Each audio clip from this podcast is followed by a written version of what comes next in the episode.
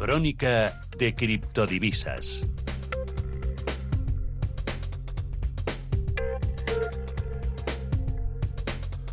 Bitcoin ha roto este fin de semana la barrera de los 32.000 dólares por primera vez en su historia. Este nuevo récord confirma la buena racha de la criptodivisa y otras homólogas, alimentando aún más el debate de si todo esto es simplemente fruto de una burbuja o por la mayor confianza de los inversores institucionales y su papel como valor refugio.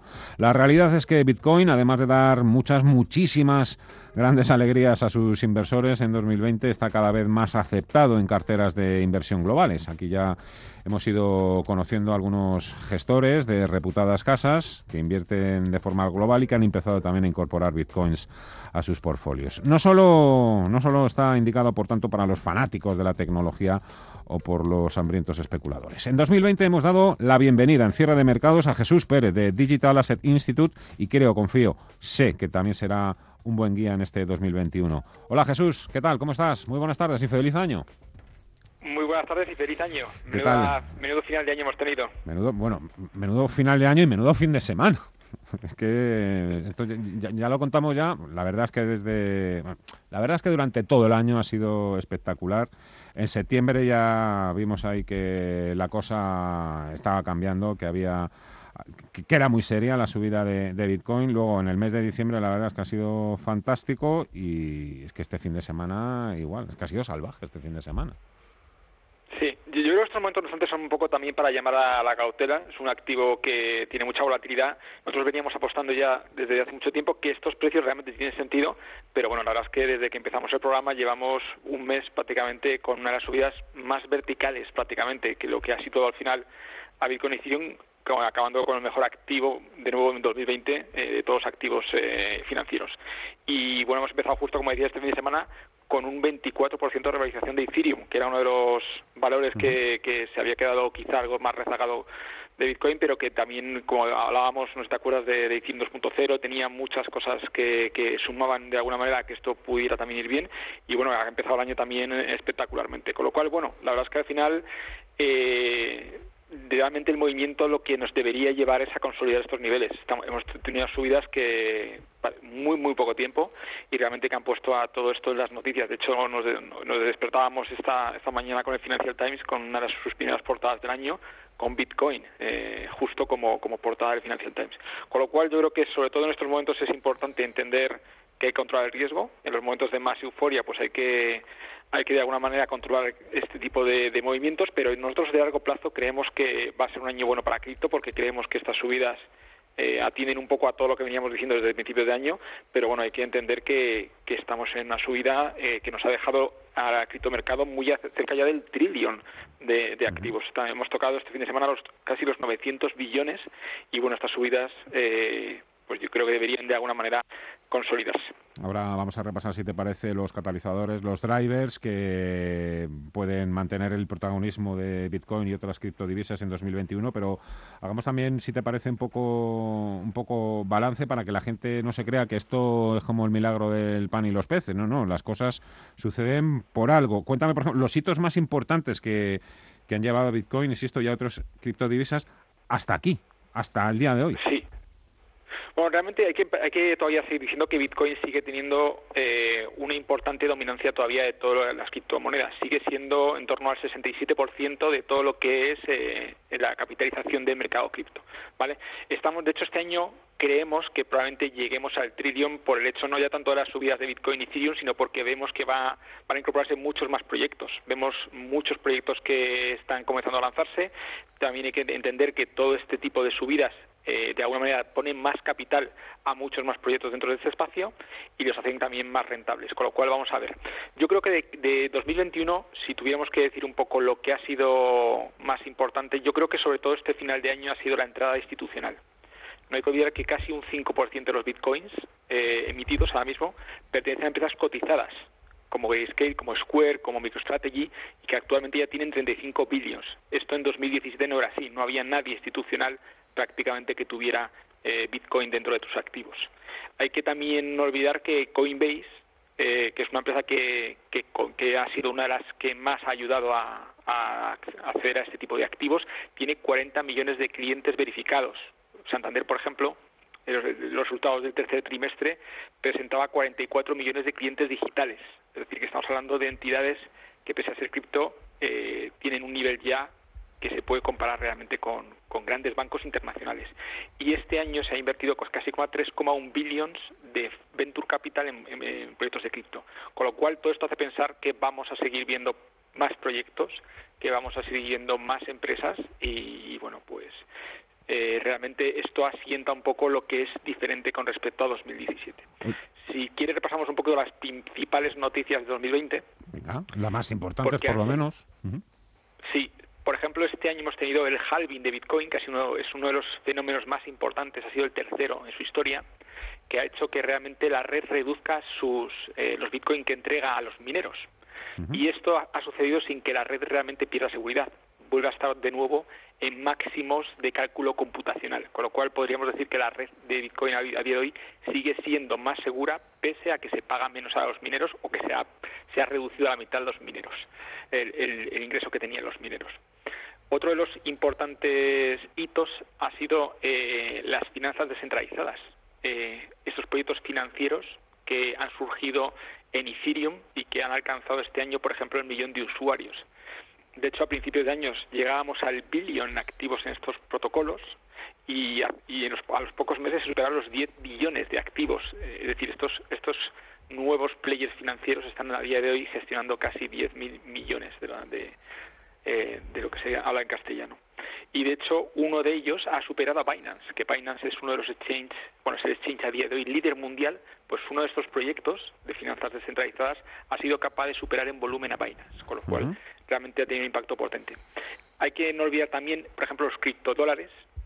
Ya hay más de 25 billones de criptodólares, es decir, no solo estamos hablando de Bitcoin y Ethereum, sino que también ya podemos enviar dólares cripto y esto también ha sido muy importante porque además se está entregando un tipo de interés en general en este mundo en torno al 5 o el 15%, con lo cual creemos que esto está siendo un incentivo importante para llevar dólares a este, a este entorno.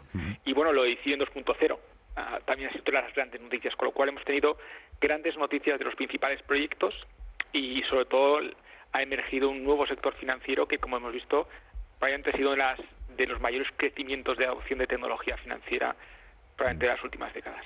Quiero que me cuentes eh, ahora enseguida, Jesús, también, por ser justos, por contar todo lo que sucede, también qué es lo que ha pasado este fin de semana con otra criptodivisa muy popular. Eh, el Ripple, un poco que tiene ahí una demanda que ha presentado la SEC. Mm, la verdad es que no ha hecho mucho daño a las otras. A ellas sí, al resto no, pero ahora lo comentamos. Antes vamos a operar, vamos a ponernos un poquito en práctica, manos a la obra.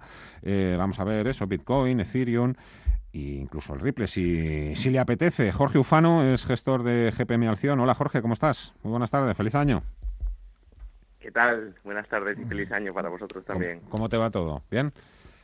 Muy bien, muy bien, con ganas de, este nuevo año. Sí, señor. Bueno, eh, ya, me dirás tú, no sé, eh, desde el punto de vista técnico, esto tiene un análisis, lo que ha pasado Hablaba antes Jesús un poco de todo lo que sucede durante la Navidad, pero sin irnos muy lejos, lo que pasa este fin de semana tiene algún tipo de, no sé, ¿qué, qué lectura haces?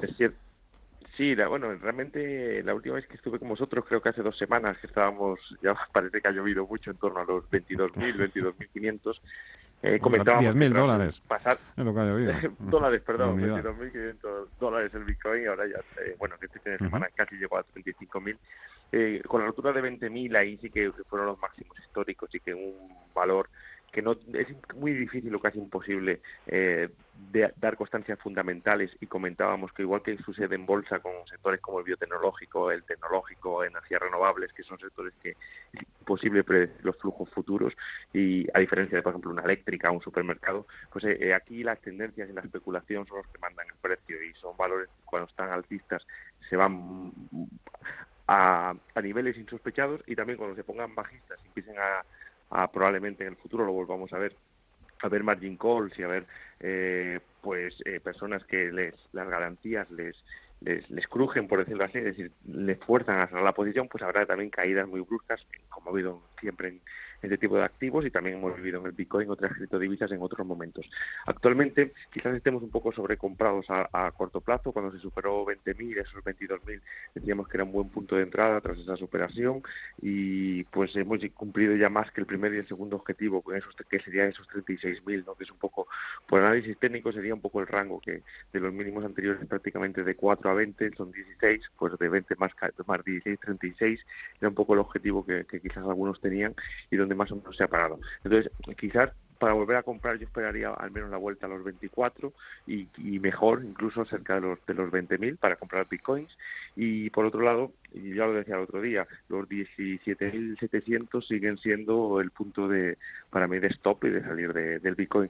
El otro día estábamos a un 20% es que a día de hoy estamos casi a un 50% de ese nivel. Por eso digo que quizás comprar estos niveles teniendo digamos que el nivel más relevante para salir un 50% por debajo para mí es creo que es demasiado riesgo y quizás se podría esperar una corrección, porque además con esta volatilidad la podemos tener de, aquí a la próxima semana o en cualquier momento para, para entrar. Y, y, luego me preguntabas también por, por Ethereum, que eh, aquí, bueno, también está muy alcista, igual que se mueve el Bitcoin, todas las criptomonedas, eh, pues lógicamente tienen muchísima correlación.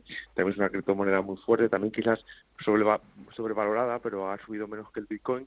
Y aquí sí que tenemos por lo menos un objetivo un poco del máximo, igual que ocurrió con el Bitcoin con los 20.000, quizás ese en torno de los 1.400 dólares, pues podrían llegar, cuando se llega ahí, incluso a lo mejor se paran a la vez el, el Ethereum porque tiene su resistencia, digamos, de máximos anteriores y puede influir que hay también en ese punto donde se pare el Ethereum, esos mismos días pues pueda crearse otra resistencia en el Bitcoin, porque al final las criptodivisas ya veis que se mueven un poco dando saltos de la mano hacia arriba y hacia y hacia abajo. Hay que seguir siendo alcista, pero quizás yo ahora sería cauto, ¿no? Igual que cuando se superaron los 20.000, creo que era buen momento para iniciar, incluso para aquellos que no habían comprado, porque actualmente además veo exceso de optimismo tanto redes sociales como personas que preguntan y, y todo ese optimismo suele ser recaída a menos a corto plazo.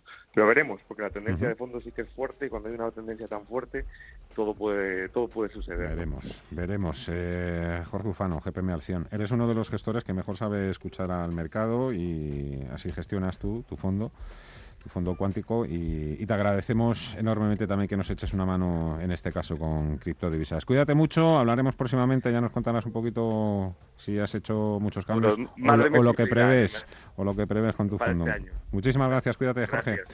A ver, eh, dos minutos. Eh, tenía pendiente el tema Ripple, eh, Jesús. Sí.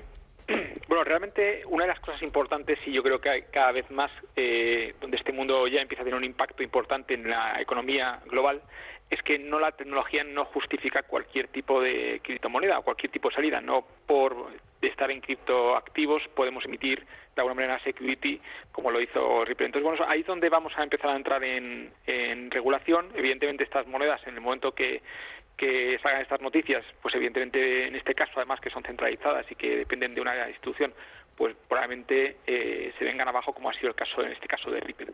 Eh, desde luego era una criptomoneda, o sea, estaba dentro de, la infraestructura cripto, pero era una, bueno, era realmente una, una forma de utilizar la tecnología para lo que ha sido un, realmente una cosa muy parecida a una security y por eso la, SEC pues ha levantado un poco la. Entonces, bueno, es importante que distingamos un poco el tipo de activos porque aunque la tecnología permite de alguna manera crear cualquier tipo de activo, no es lo mismo evidentemente una criptomoneda que es independiente, que es descentralizada y que no depende de ninguna entidad que utilizarla para otro tipo de... Con lo cual sí, es importante que, entendamos que todo lo que hay dentro de este son criptoactivos, no son todo criptomonedas, por Securities y en el caso de Ripple pues eh, hemos visto cómo evidentemente la SEC ha intervenido porque la tecnología no justifica cualquier tipo de creación de criptoactivos. Hay que saberlo todo. Una cosa importante también Que, hablaba un poco, eh, aunque hablamos mucho de especulación, realmente detrás de todo esto, y, es verdad que es, difícil que el mercado entienda cuál puede ser un precio de estos activos, pero no hay que olvidar que aquí hay una, un avance tecnológico muy importante, es decir, no está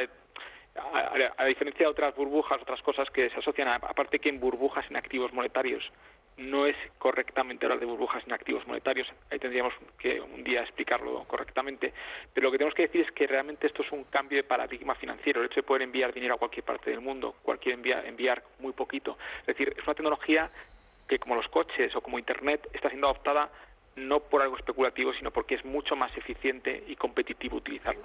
Por eso no hay que olvidar que aunque el mercado de alguna manera le cueste encontrar un precio, y eso lo vamos a ver con esas euforias o esas. Lo cierto es que la adopción está siendo cada vez más alta, pero no por una cuestión básicamente de, como digo, de precio, sino por una cuestión de, tecnología. Y eso evidentemente va a tener un impacto en el precio. Pero bueno, como cuando empezó Internet, que sabíamos que era una tecnología que sí iba, iba a ser adoptada y al principio pues quizá hubo unas expectativas eh, más eh, elevadas de lo que había. Lo que sí que es cierto es que de Internet había un cambio como el que hemos visto durante estas dos décadas y que y en ese sentido las criptomonedas algo parecido. Yo estoy convencido de que será uno de los activos de los que más se va a hablar en 2021 y al revés, que sucede en otros sectores. Mm, cuando se habla de ellos es para mal. Creo que en este caso será para bien, aunque eso será el tiempo el que lo tenga que ir decidiendo. Jesús Pérez, Digital Asset Institute. Un placer. Muchísimas gracias por arrancar así el año. Enhorabuena por, por el trabajo, por la rentabilidad, los rendimientos conseguidos y nada, a seguir ahí al pie del cañón. Muchísimas gracias, Jesús. Hasta el próximo lunes. Igualmente. Hasta ahora.